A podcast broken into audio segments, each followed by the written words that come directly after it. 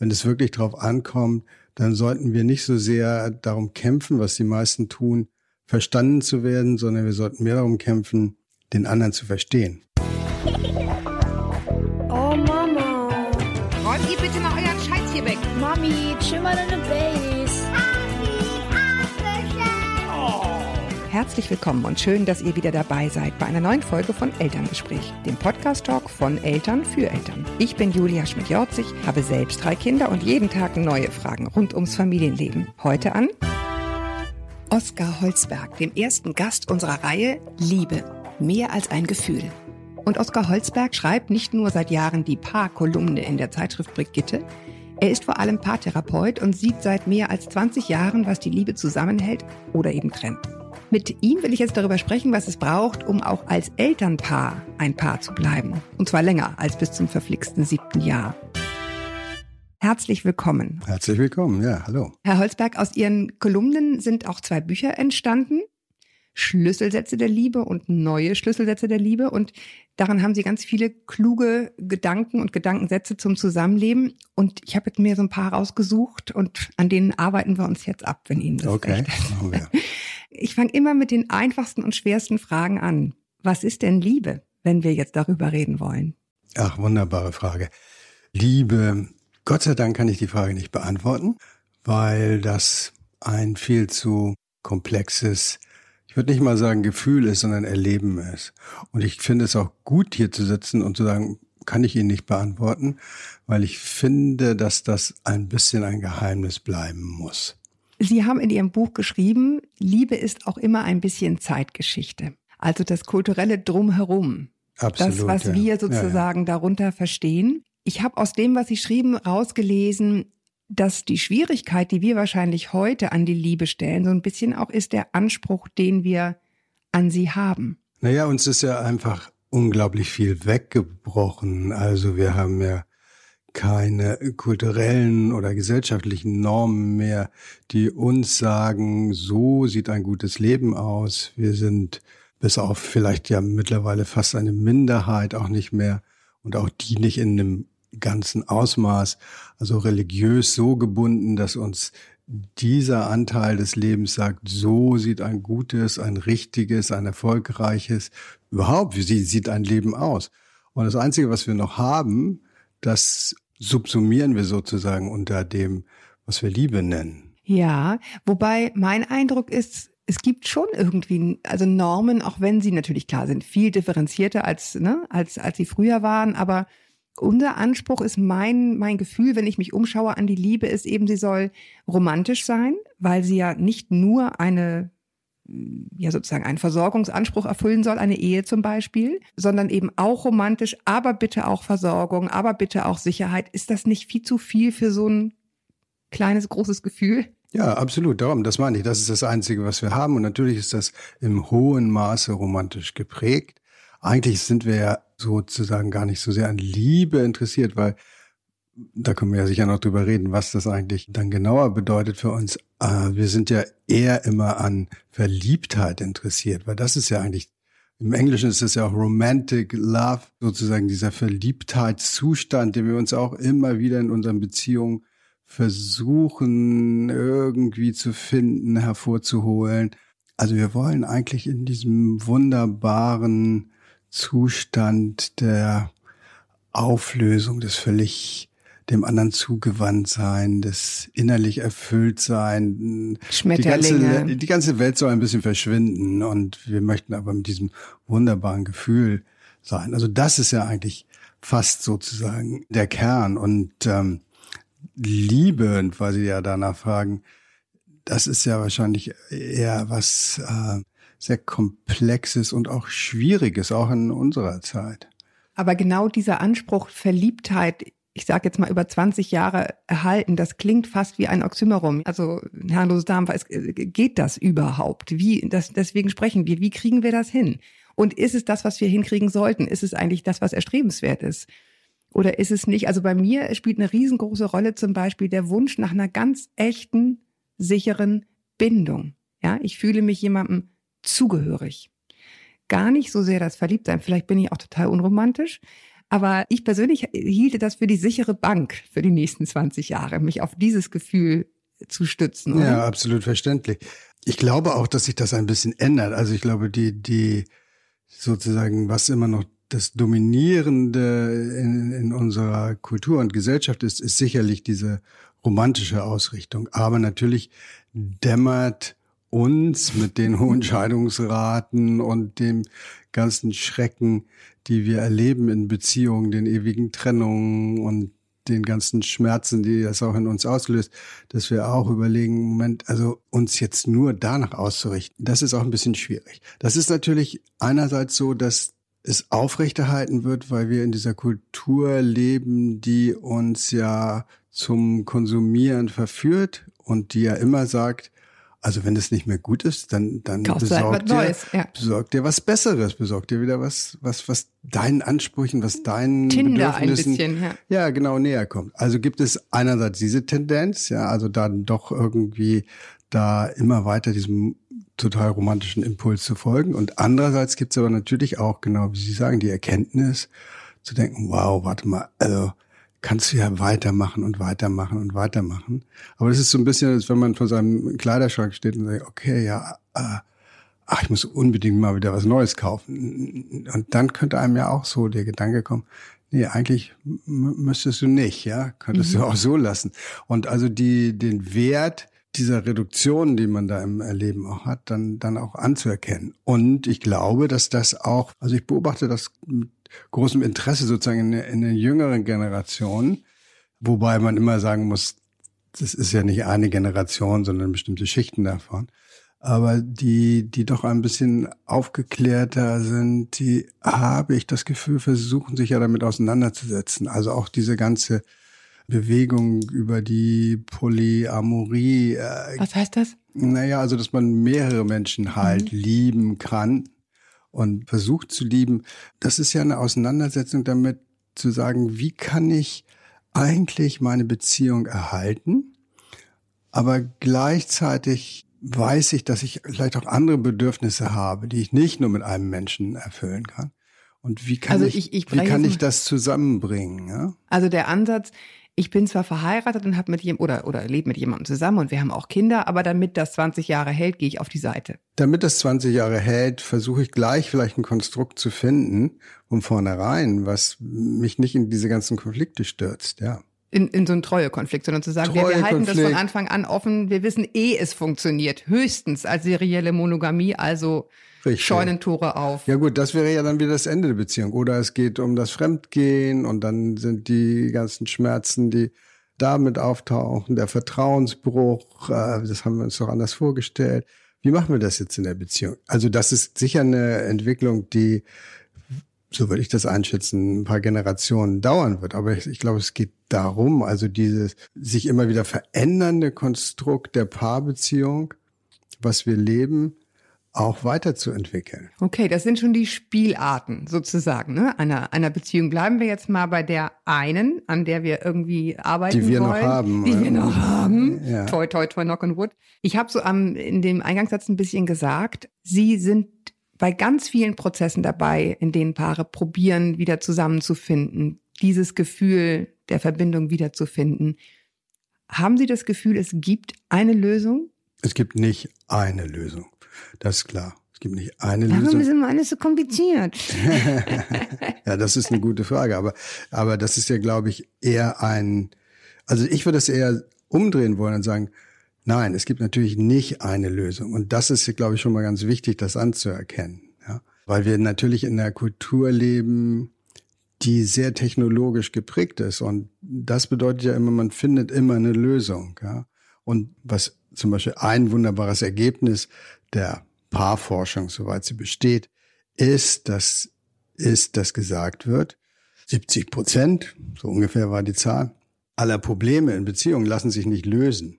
Lösen im Sinne, dass sie dann gar nicht mehr vorhanden sind. Man kann natürlich damit leben, man kann Kompromisse finden, man kann damit umgehen lernen, aber sie lassen sich nicht lösen in dem Sinne, dass sie dann aus der Welt sind. Und das alleine überhaupt anzuerkennen, ist ja schon mal wieder ein ganz wichtiger Schritt, Allerdings. um überhaupt in Beziehung leben zu können. Ja, also wenn ich mit meinem Partner über ein Problem rede, ich sage mal notorische Unordnung, notorische Ordnung. Zum Beispiel. Wir werden nicht zusammenkommen. Genau. Und das von vornherein genauso, schon mal ja. zu wissen, Ja. entlastet die Sache schon mal ungeheuer. Naja, man kann man- halt einen Umgang finden. Das man, ist das Entscheidende. man sucht sonst an der falschen Stelle, ja. Also man, äh, wenn, wenn man diese Illusion im Kopf behält oder diesen Anspruch behält, dass es dafür eine Lösung geben sollte und dass man die nicht findet, was passiert dann? Entweder ist der Partner ganz schrecklich oder man fühlt sich selbst als Versager.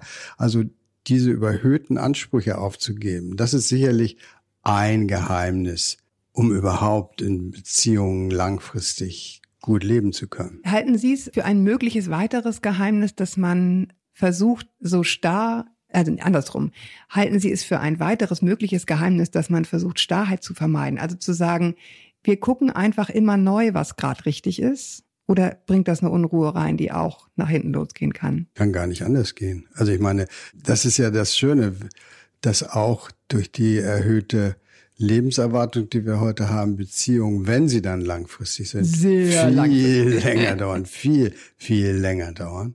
Ja, wobei meine Schwiegereltern haben jetzt 50 Jahre, das kriegen wir schon gar nicht mehr hin. Ja, gut, aber das ist ja auch nur eine Generation. Wir müssen ja noch ein bisschen weiter zurückgucken, um zu sehen, dass die Menschen im Mittelalter, ich weiß nicht, wie alt sie im Schnitt geworden sind, aber vielleicht 40 oder so, Auch ein Leben lange Beziehung geführt haben, nur halt kürzer. Ja, aber na gut, anyway. Aber auch die hatten das Problem dann schon. Natürlich verändern wir uns. Also wir sind ja nicht mit, wenn wir jetzt mit, was macht die Mittelklasse? Sie sagt immer, sie heiraten so Anfang um 30. zwei, 32, 33 oder so. Und die Menschen, die da zusammengefunden haben, sind doch schon völlig andere als die, die dann vielleicht Kinder haben. Völlig andere als die, die dann irgendwie mit Ende 50 nochmal gucken, was sie aus ihrem Leben machen. Völlig andere als die, die mit äh, Ende 60 gucken, wie sie dann den Rest ihres Lebens gestalten wollen. Also es sind immer ganz neue Herausforderungen. Na, natürlich muss man da Ja. unglaublich flexibel sein. Und es gibt noch einen Grund, weil wenn wir das nicht sind, dann passiert natürlich, dass, dass wir unseren Partner anfangen, zu einem Stereotyp zu machen. Also wir denken, wir kennen ihn. Ja, so bist du. Ja. Und damit äh, verhindern wir ja auch jede Entwicklungsmöglichkeit. Die er durchmachen könnte und die wir Ja, gemeinsam die, die, durch. wir, die, die wir selbst, er wird das ja mit uns auch dann machen und wir mit ihm, also die wir gemeinsam machen könnten, ja. Also auch genaues Hingucken, wo hat der andere sich eigentlich eventuell hinbewegt. Ja, wo hat er sich hinbewegt oder wohin bewegt er sich oder was für eine Bewegung haben wir überhaupt? Wir leben ja nicht mit dem anderen, wir leben ja immer mit dem Bild des anderen. Und wenn wir das Bild des anderen nicht ständig auch zulassen, dass sich das erneuert, dann wird das Ganze natürlich sehr statisch, fährt sich fest. Und es gibt Prozesse in, in der Kommunikation, die natürlich sowas unterstützen, weil wir Man nennt es Gespräch. ja, man nennt das Gespräch, aber in dem, in dem Gespräch, das kann ja irgendwie noch ganz gut sein, aber dann gibt es eben diese Konfliktpunkte und in, in dem Gespräch über die Konfliktpunkte gehen wir sehr schnell in bestimmte Positionen und diese Positionen, die entwickeln sich quasi ohne unser Zutun. Natürlich machen wir das, aber die, da gibt es eine Dynamik, also weil die Kommunikation kreist immer und es steigert sich und dann hängen wir darin fest. Und ja, also insofern, da ist es ja dann schon so, dass So ein festgefahrenes Gesprächsmuster hilft dann gar nicht weiter. Ne? das hilft nicht weiter, weil wir in dem Moment schon abschalten. Ja? Ja. Also in dem Moment, wo äh, der Partner auch nur anfängt, da auf dieses Thema loszusteuern, sind Aber wir was- schon wieder innerlich in der Abwehr, ne? Ja. Aber was wäre denn die Alternative zum Gespräch? Eine andere Form von Gespräch? Ja, es gibt keine Alternative äh, zum, zum Gespräch. Ich glaube nur, dass man, also es ist schwierig, aber wenn man gut ist, dann achtet man eben auch darauf, wie man spricht. Nicht nur, dass man spricht, wie man spricht. Und vor allen Dingen, ähm, was ich immer ganz wichtig finde, ist, wenn es wirklich drauf ankommt, dann sollten wir nicht so sehr darum kämpfen, was die meisten tun, verstanden zu werden, sondern wir sollten mehr darum kämpfen, den anderen zu verstehen. Also wenn zwei da sind, die, wenn wir jetzt im Gespräch sind und sie bemühen sich, mich zu verstehen und ich bemühe mich, sie zu verstehen, kommen wir natürlich eine ganze Ecke weiter, als wenn sie nur versuchen, mich von ihrem Standpunkt zu überzeugen und ich versuche nur, sie von meinem zu überzeugen. Dann kommen wir ganz schnell in Pattsituationen, ganz schnell in Konflikte. Also wenn jeder davon müssen. ausgeht, er hätte sozusagen Recht. Er hätte recht, ja. Also Recht haben in Beziehungen macht ja nicht viel Sinn. Warum? Naja, weil man natürlich in dieser Dynamik den anderen sofort in die Unrechtsposition, das will man ja gar nicht, man möchte ja nur Recht haben, aber von der, von der, von der Kommunikationsdynamik her ist es ja so, dass ich dann sofort den anderen ins Unrecht setze, worauf der sich natürlich ganz begeistert da reinfallen lassen wird. Nein, er wird sich wehren und es gibt dann die typischen Auseinandersetzungen. Ich habe das äh, eben schon angesprochen, dieses Urbedürfnis nach Bindung, was wir, glaube ich, alle haben, Ja. irgendwo dazu zu gehören. Wenn wir jetzt ganz speziell über Elternpaare reden, Okay. ähm, so habe ich es auch selber empfunden und erlebt, dann kommen da ja zwei Bindungsthemen, die sich ein bisschen in die Quere kommen. Ich habe als Mutter, wenn ein Kind geboren wird, eine unwahrscheinliche, völlig neue Art von Bindung zu einem Kind.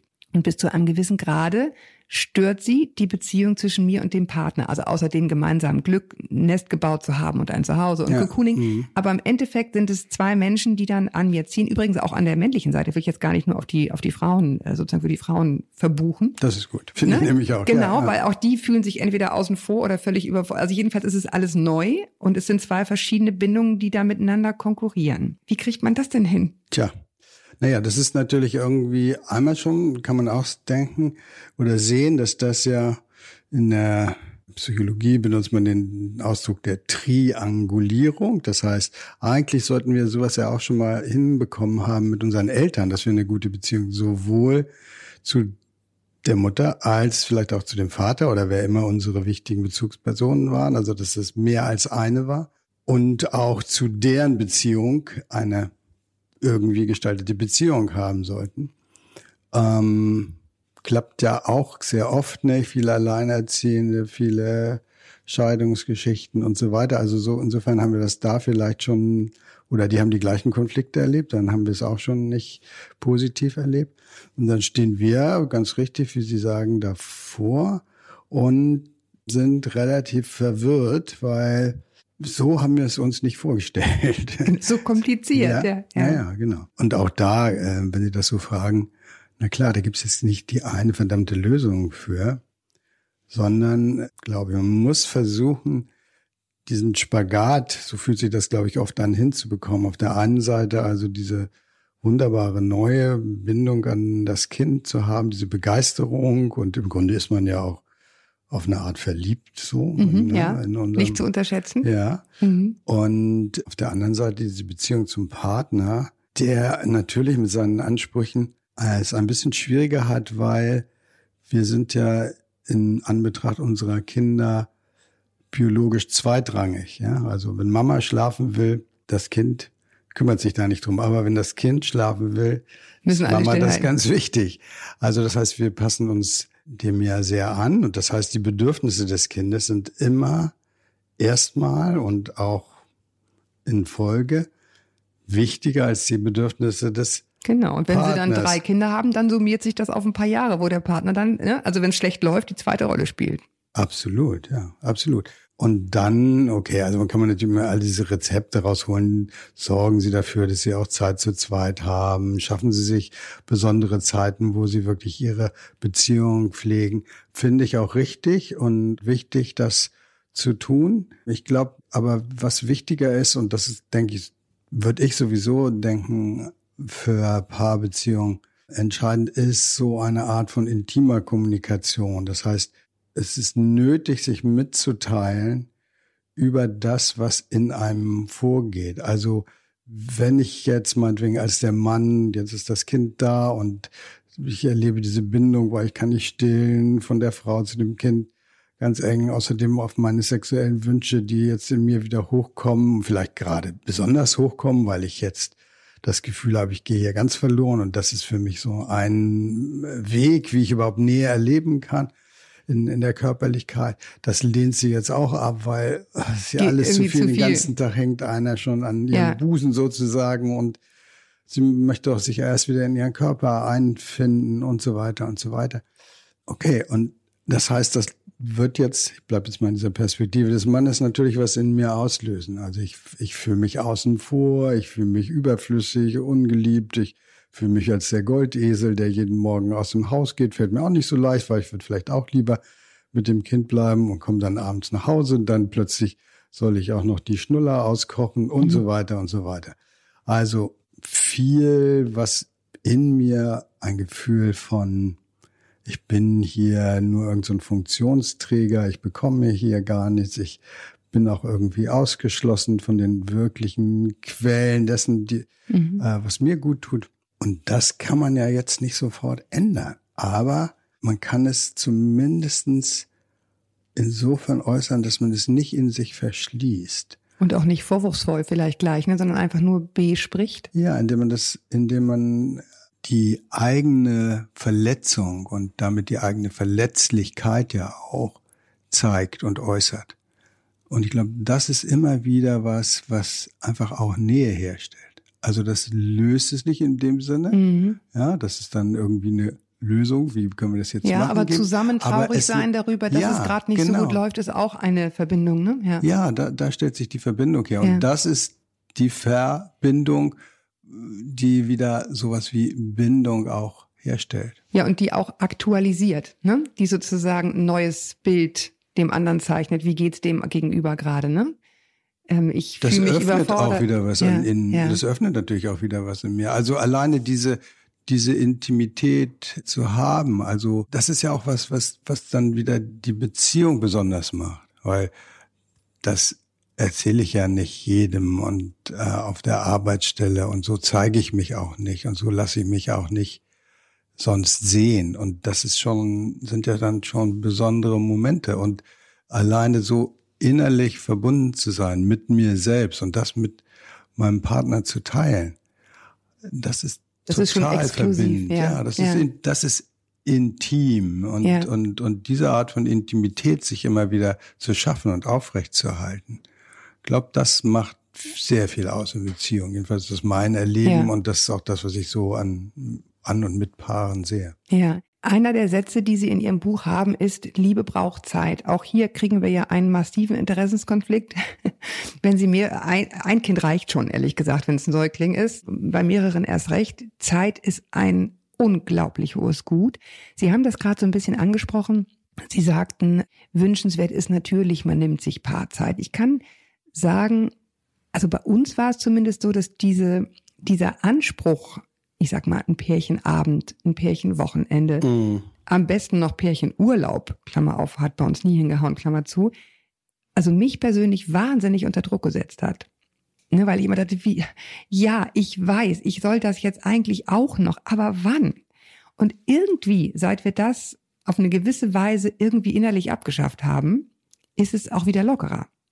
Können Sie verstehen, was ich meine? Ja, ich glaube, ja, das hat also, damit zu tun, dass, dass natürlich auch äh, alleine in diesem das anzustreben oder vielleicht auch darauf auf den Wunsch des Partners einzugehen, dass das ja schon wieder ein wichtiges Zeichen in der Beziehung ist, nämlich, aha, du hast da auch noch ein Interesse dran, weil das Gefühl entsteht natürlich in uns schnell, wenn wir diese positiven Bezug zueinander verlieren, du bist eigentlich gar nicht mehr an mir interessiert. Ach, du wolltest eigentlich nur das Baby haben, ja? Und jetzt, äh, mhm. äh, das war's dann. Du wolltest eh ins Büro mit, oder ja, oder was weiß ich so, ja, ja. wie auch immer.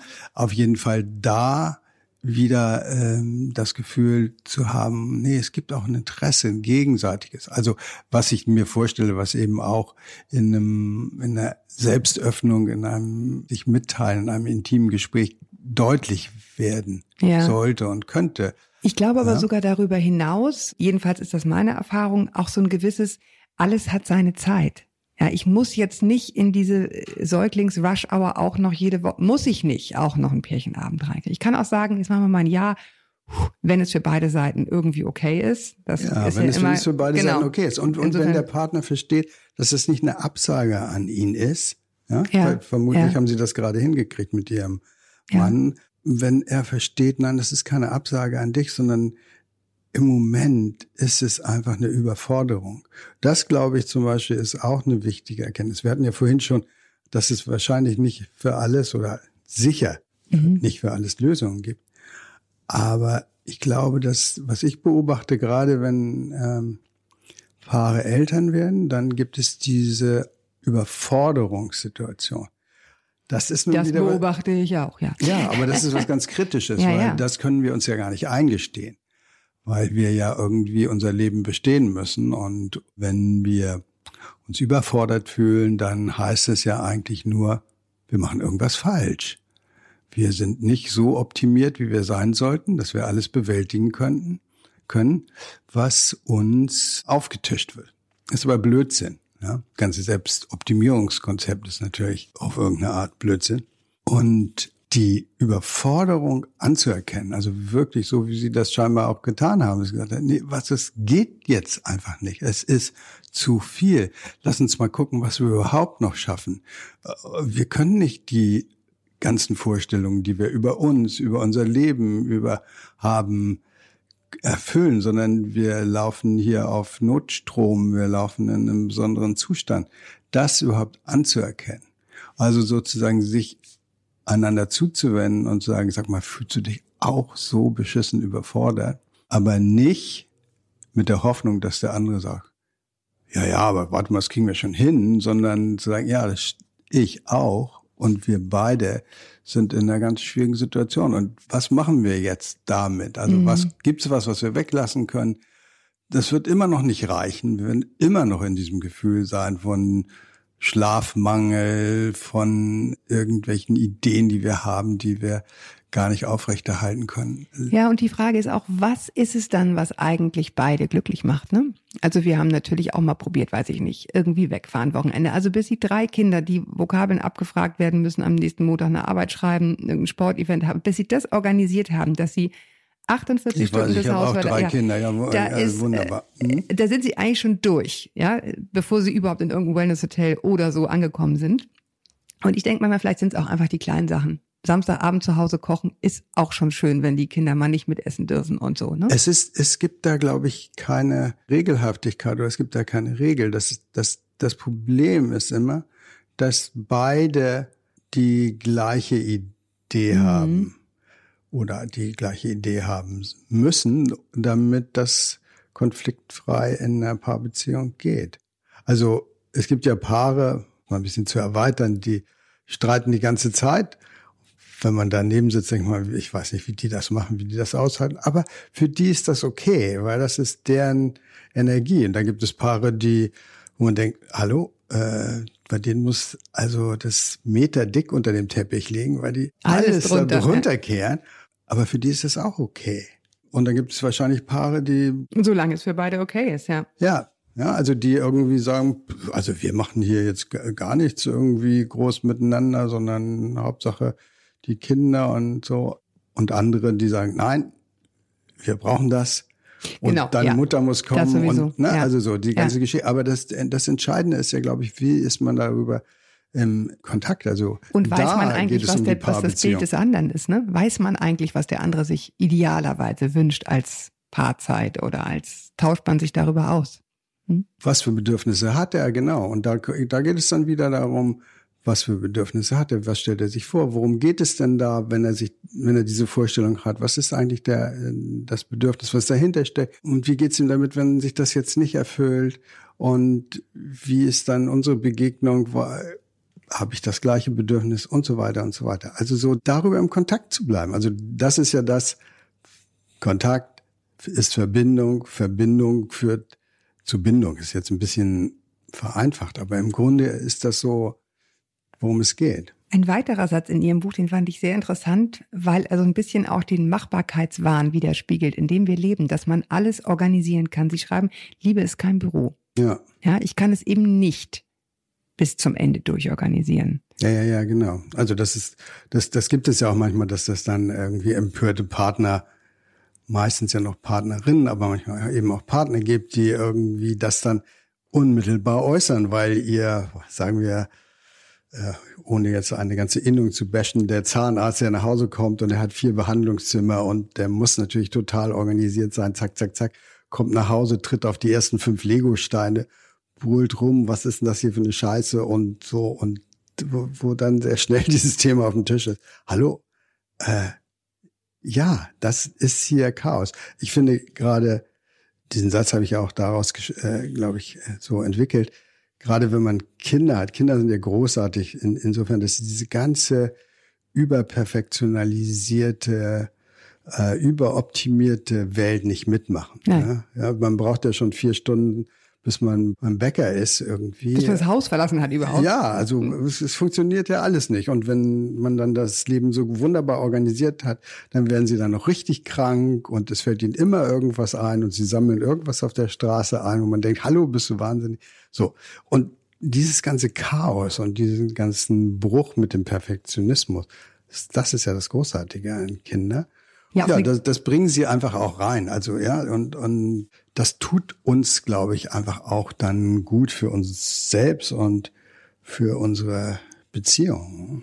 Ja, es tut uns gut, wenn das beide Seiten akzeptieren. Ne? Also wenn beide so ein bisschen sagen, ja, das ist auch nicht nur part of the business, sondern auch der Charme des Ganzen. Naja, das ist dann noch wieder eine andere Geschichte. Wie weit lassen wir uns überhaupt auf unsere Kinder ein oder wie weit haben wir eine Vorstellung, wie die sein sollen und die müssen sich dem fügen oder wir sind bereit zu gucken, wer die sind. Und das ist sicherlich ja auch was, könnte man jetzt so sagen, was wir in Beziehungen lernen müssen. Also, dass wir nicht nur eine Vorstellung haben. Also, wir gehen natürlich mit unseren Erwartungen und unseren Ansprüchen in Beziehungen rein, suchen uns einen Partner nach diesen etwas merkwürdigen Vorstellungen von besonders sexy, besonders romantisch, besonders sowas. Okay, haben wir dann alles gefunden. Wir nehmen natürlich einen ganzen Schwung von Vorstellungen mit ran. Dann entdecken wir ja, wer ist denn, wer ist denn eigentlich diese andere Person, mit der wir da jetzt anfangen zusammenzuleben? Und entweder beenden wir das irgendwie dann, weil sie unseren Ansprüchen nicht äh, entspricht, oder aber wir lassen uns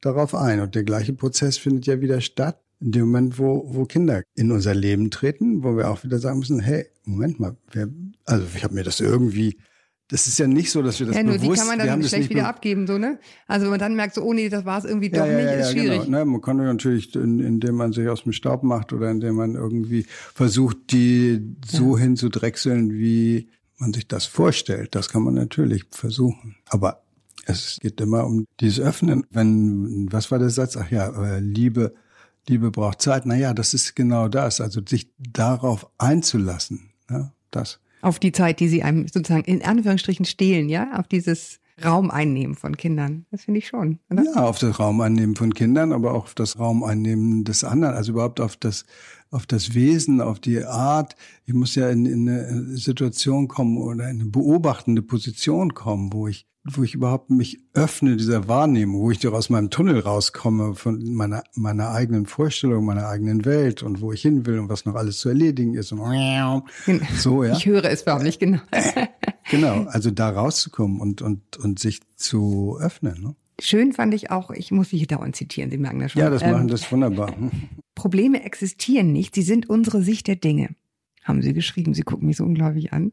Nein, doch, doch, doch. Ich dachte nur, habe ich das irgendwo her? Aber na, ist schon klar. Okay, ist ja das kann ich Ihnen jetzt nicht ist, Ist sagen, ja, ob ist, Sie das- naja, ist ja sehr alt. In der Philosophie gibt es das ja schon sehr lang. Ja. Ja, klar. Es ist jetzt nicht meine, meine Erfindung, aber Ja. natürlich ist, da, ist das so. Ja. Also es gibt sicherlich Dinge, das will ich ja gar nicht verleugnen. Also wenn es ökonomisch sehr hart ist, wenn Krankheit gibt oder so, dann aber selbst dann ist es ja immer eine Frage, wie man damit umgeht. Also wir sind ja immer ganz Ja. begeistert davon, wenn wir jemanden sehen, der durch einen schrecklichen Unfall im, im Rollstuhl gelandet ist und sagt, nö, also mein Leben ist weiter gut, ja, können wir uns gar nicht vorstellen. Das heißt, da merken wir, wir haben eine bestimmte Sicht drauf und diese Sicht Ja. gibt uns schon vor, das kann gar nicht gut sein. Aber die Sicht hatte dann vielleicht derjenige ja auch, aber er hat sie ändern können. Er hat irgendwie daraus wieder, Was was Neues machen können. ja, Ja. Also, ich weiß, die Zeit ist fortgeschritten, aber ich Ja, muss, wir diese, ich ja- muss dieses wir- Thema noch ansprechen, Ja, weil ähm, wir auch daran arbeiten, sage ich mal. Und zwar will ich das mal ganz konkret machen bei Paaren. Okay. Das Thema Hausarbeit und wie ein Kind zu betreuen ist. Und damit meine ich jetzt sowas wie Sicherheit, Fahrradhelm, ja oder nein, Regenhose, ja oder nein. Wie häufig muss durchgesaugt werden im Haus und so weiter. Das sind ja Mhm. meistens so klassisch die Dinge, mhm. wo verschiedene Sichtweisen aufeinandertreffen. Mhm. Was raten Sie? Ich kann mir nicht vorstellen, dass Sie in 20 Jahren dieses Thema nicht ungefähr 365 Mal am Jahr bei sich auch haben. Ver- Hausarbeit, Aufteilung der Hausarbeit. Ja, es ist aber so, dass ich äh, in, in, in meiner Arbeit als Paartherapeut jetzt darauf nicht einsteige, sondern das ist ein anderer Prozess. Also ich, ich gucke dahin, worüber wir jetzt auch gesprochen haben, wie das Paar miteinander in Verbindung ist und ob ich was dazu beitragen kann, dass sie wieder in Verbindung kommen. Und gehe davon aus, dass wenn sie das tun, und wenn das gelingt, dass sie dann auch sich daran machen können, diese konkreten Probleme, die sie haben, zu lösen, auf ihre Art. Weil wenn ich Sie da, machen da keine Haushaltspläne natürlich, damit halten Sie sich nicht auf. ich frage vielleicht manchmal, ob sie einen haben, um überhaupt die Ideen in den Raum zu bringen, wenn ich denke, die versinken in ihrem Chaos oder so. Das vielleicht schon. Aber ich werde mich nicht mit hinsetzen und den machen, weil die Lösungen, die die Paare finden, auch so sind, dass sie ja nicht unbedingt mit dem übereinstimmen, wie ich das selber machen würde. Also ich sehe viele Paare, wo ich denke, mm, also so wie die ihre Kinder erziehen, tun mir die Kinder relativ leid. Aber das ist das, was sie machen können und das ist das, was sie anbieten können und so ist das Leben. Die Kids werden irgendwie das Beste draus machen und wer weiß später, Oh, da stelle ich mir schwer vor, sich da nicht einzumischen. ja, ist es, ist es sicherlich Ja. auch, aber ähm, es gibt ja auch Paare, wo, wo ich denke, hey, die machen das so gut, wieso kann ich das nicht so gut? Ja, also das ist ja, geht, geht ja in, in beide Richtungen.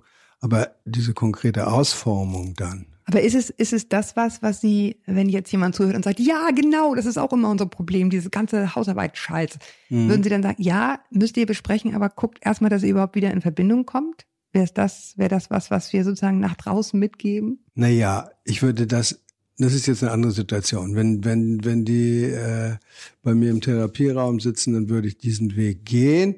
Wenn das sich aber zeigt, zum Beispiel, dass, dass sie da so verbittert im Moment sind und so festhängen, dann würde ich da vielleicht ein bisschen drauf einsteigen, aber jetzt auch nicht in so einem Sinne von, ah, dann machen Sie es doch mal so oder so. Also ganz selten, wenn, wenn ich wirklich das Gefühl habe, da ist ein Paar, das hat gar keine Vorstellung, sondern mehr überhaupt zu vermitteln, wie glauben Sie denn, dass der andere sich dabei fühlt, in welcher Situation er sich befindet und wie er sich mit ihrer Reaktion fühlt, um das überhaupt wieder. Das wäre ja, dass dieses deutlich. Verbindung herstellen. Ne? Das wäre wieder ein Stück mehr diese Verbindung herstellen. Und wenn ich jetzt mit Ihnen hier rede und wir reden da allgemein rüber, dann, dann denke ich, äh, ist es aber sozusagen das, was Paare ja auch, auch machen müssen. Also sie können natürlich irgendwelche ähm, äußeren Kriterien anführen und sagen, weißt du und überhaupt und Männer und habe ich gerade gelesen, machen nur und du bist genauso einer Hm, und ich finde, du machst zu wenig. Hm. Eine Möglichkeit, nicht die beste Möglichkeit. Die andere Möglichkeit geht ja auch darüber, dass man sagt, hey, weißt du was? Mein Gefühl ist so und so. Und dann ist noch wichtig, also du machst meinetwegen eigentlich zu wenig im, nehmen wir das, du machst hier zu wenig im Haushalt. Ja, okay, ich habe aber das Gefühl, ich arbeite trotzdem den ganzen Tag, sind wir wieder bei der Überforderung. Und dann geht es, glaube ich, darum zu sagen, was es mit einem macht. Weil das ist der Teil, der sonst unsichtbar bleibt. Also wenn du hier nicht mitmachst, dann passiert ja was in mir, nämlich ich fühle mich alleingelassen, nicht wertgeschätzt, bedeutungslos. So, so weit kann das ja gehen. Ja? Und Letztlich irgendwie auch gar nicht mehr äh, geliebt. Das ist ja alles daran enthalten. Oder wir hatten vorhin dieses Beispiel mit der Ordnung und der Unordnung. Naja, für denjenigen, der jetzt meinetwegen von der Unordnung des Partners betroffen ist, was, was löst es eigentlich in ihm aus? Ja, er ist genervt, das ist deutlich, so, aber dahinter ist ja dann doch ein Gefühl. Was ist das Gefühl? Er fühlt sich nicht respektiert, er fühlt sich nicht geachtet, er fühlt sich vielleicht dann auch wieder letztlich auf irgendeine Art ungeliebt. Also diese Dimension immer mit reinzubringen. Überhaupt was zu es mit einem ja. macht. Ja, genau. Das, das ist, glaube ich, äh, was, was man ja auch machen muss, um überhaupt den anderen zu motivieren oder überhaupt eine Veränderung da reinzubringen. Und ihm nicht nur einen Vorwurf vor den Latz zu knallen, sozusagen, ne? Weil dann ist, wie sie am Anfang auch schon sagt, natürlich sofort äh, schottendicht. Dann kann man ein gerät man Gespräch so eine eigentlich. Konfliktstruktur, die, die einen nicht weiterführt. Ja. Ich fand ein Wort sehr schön, was Sie relativ am Ende des ersten Buches benutzen, und das ist Commitment. Das ist ja sozusagen die grundsätzlich die der Wille, es hinzukriegen. Ja, so könnte man es nennen. Also die, die Einsatzbereitschaft, das sich darauf einlassen, in, in, in einem auch innerlich verpflichtenden Sinne auf diese Beziehung und auf das, was in der Familie zu tun ist, Ja. zu machen ja, und ist, auch zu erleben äh, ist. gewissermaßen zu schlucken. Ne? Also im Sinne von, ich, ich bin, also nicht Probleme unter den Teppich kehren und runterschlucken. Ich meine einfach nur zu sagen, okay, wenn das das grundsätzliche Ziel ist, dann muss ich an irgendwelchen Stellen hier Abstriche machen. Sonst wird Genau, es nichts. aber da ist es schon drin enthalten. Also dieser Punkt zu sagen, es wird nicht, es ist kein Selbstgänger und es wird nicht immer angenehm sein. Also Commitment braucht man ja auch, um einen Berg zu besteigen, ja, weil man möchte da hoch, aber kann mir keiner erzählen, dass es immer schön ist, wenn man einen Berg besteigt. Es ist verdammt anstrengend, man denkt, was verdammte Scheiße, wieso mache ich das und was weiß ich. Aber es gibt eben auch tolle Momente dabei und, und man hat dieses Ziel vor Augen, dem widmet man sich. Und dieser, dieser Wille, der dann, ich benutze das Beispiel, weil das so schön einfach ist, also dieser Wille des, des Durchhaltens und egal, äh, auch wenn das jetzt hier noch ein blödes Schneefeld gibt oder was, ich bleibe dabei und ich mache weiter und ich widme mich dieser Aufgabe und ich, ich halte durch. So, die, diese innere Kraft braucht es auch für Beziehungen. Ja, es gibt diesen, ja, kennen Sie sicher, Jeff Bridges. Ich glaube, er könnte Sie alle haben. Toller Schauspieler aus New York. Seit über 33 Jahren verheiratet mit seiner Frau und er wurde mal gefragt, wie er das eigentlich hinkriegt, äh, immer noch verheiratet zu sein. Und er sagte dann darauf, nee, ich lasse mich einfach nicht scheiden.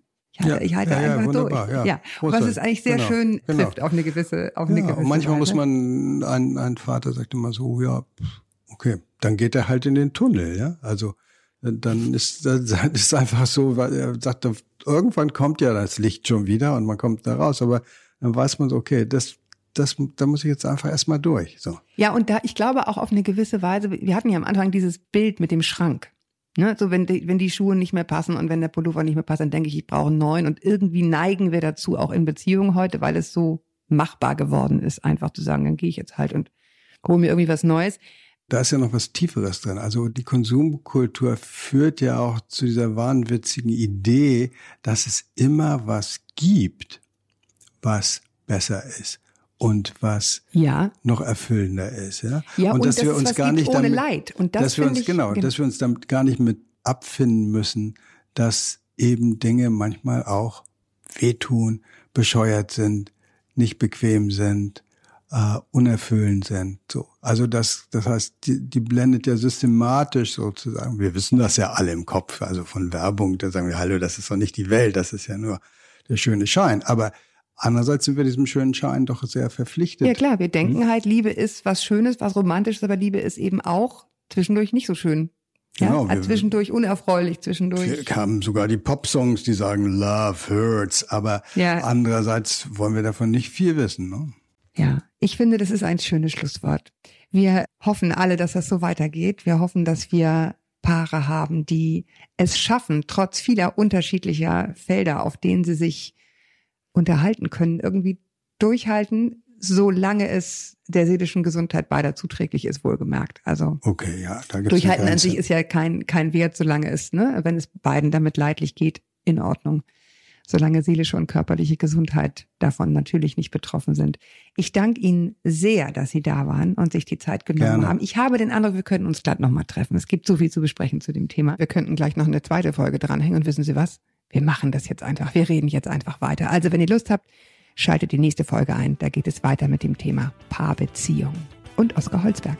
Ich danke euch auch da draußen fürs Zuhören. Bitte schreibt uns gerne mit privateren Fragen an podcast.eltern.de oder kommentiert diesen Podcast sehr gern unter dem betroffenen Post auf Instagram, Account Elternmagazin. Viele interessante Themen haben wir auch in der Eltern und in ihrer großen Schwester der Eltern Family. Einmal im Monat loslaufen und kaufen und dann noch besser abonnieren. Das gilt auch für diesen Podcast. Auf iTunes, da kann man uns bewerten. Das ist ein ganz wichtiges Feedback für uns, bis wir uns wieder hören. Haltet den Kopf über Wasser. Ahoi aus Hamburg.